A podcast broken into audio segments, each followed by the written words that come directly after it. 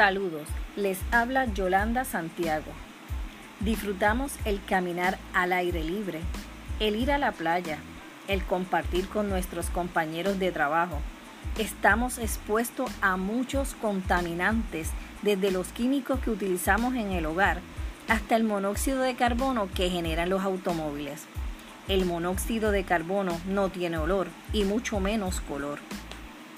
Estos químicos están en el ambiente y los respiramos todos los días y esta exposición de contaminantes es el estrés ambiental, lo cual provoca el estrés oxidativo y daña la estructura celular del cuerpo. NFR2 ayuda a reducir el estrés oxidativo y ayuda a producir más antioxidantes que nos permiten neutralizar los radicales libres. Recuerda, den y se les darán. Pueden seguirnos a través de Facebook o Instagram, Biohacker del Norte, hashtag Caminando por la Salud.